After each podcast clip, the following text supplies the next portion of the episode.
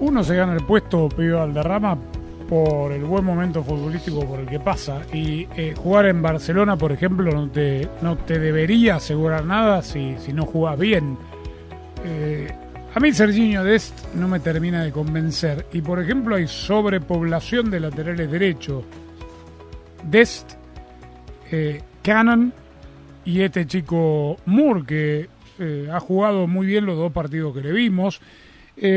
Yo sé que el mundo del fútbol también está globalizado, pero es increíble, ¿no? Que Estados Unidos tenga jugadores jugando porque, digo, una cosa es ir a jugar al Venecia, que viene de ascender. Otra cosa es tener jugadores que juegan y juegan regularmente como titulares en el Chelsea campeón de Europa, en la Juventus, eh, algo que no se pensaba años atrás, ¿no? Sí, no se presentaba, pero eh, hay talento, hay talento. Yo pienso que eh, se abrió el camino, se abrió el camino. Estos muchachos se fueron para allá, se fueron, están jóvenes porque son jugadores jóvenes y están en el equipo grande de categoría, son campeones, están jugando con continuidad y yo pienso que eso le va a servir a la selección de Estados Unidos. Bueno, tiene mucha presión el equipo de Estados Unidos y, y la eliminatoria, eh, obviamente, eh, para estos chicos, Daniel Chapela, yo no digo que sea desconocido, pero muchos van a, van a pisar por primera vez San Pedro Sula. No es lo mismo jugar eh, en, el San, en el San Paolo hoy Diego Maradona de Nápoles que en el Olímpico de, San Pedro Sula.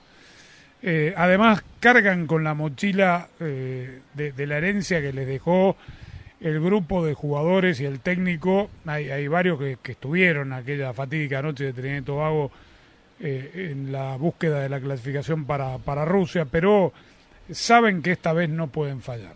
Sí, sí, yo, yo estoy de acuerdo. Eh, la eliminatoria es lo que te, lo que te curte como, como futbolista, ¿no? Independientemente de que eh, Estados Unidos cuenta con un montón de futbolistas hoy que, que, están compitiendo en Europa, muchos están jugando partidos de Champions con, con gran presión sobre sus espaldas, algunos de ellos incluso como figura de, de, de sus equipos, ¿no?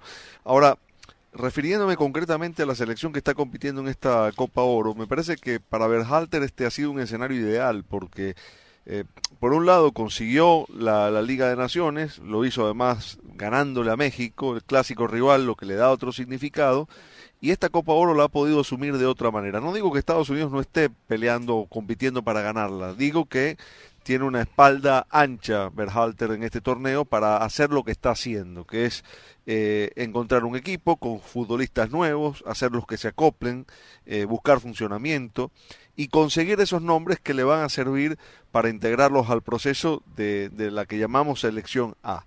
Eh, lo de Bucio, por ejemplo, ¿no? Es un futbolista de 19 años, tiene que, tiene que madurar, tiene que crecer, probablemente habrá un paso a Europa en el futuro que lo, que lo haga madurar más, pero uno ve las características que tiene y no puede Berhalter no contar con un jugador así. Yo no estoy hablando que vaya a ser titular de la, del primer equipo, digo que tiene una característica de juego muy particular, muy específica, que a Berhalter le va a servir mucho por el tipo de fútbol que, que le gusta proponer. ¿no?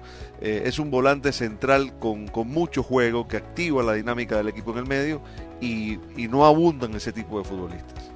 Creo que seguirán, seguiremos todos sacando conclusiones eh, el próximo domingo, después de verlo contra el rival seguramente más competitivo de este grupo, que es Canadá. Por lo pronto, por ahora, y solo por ahora, es muy promisorio el futuro de estos chicos de la selección de Estados Unidos.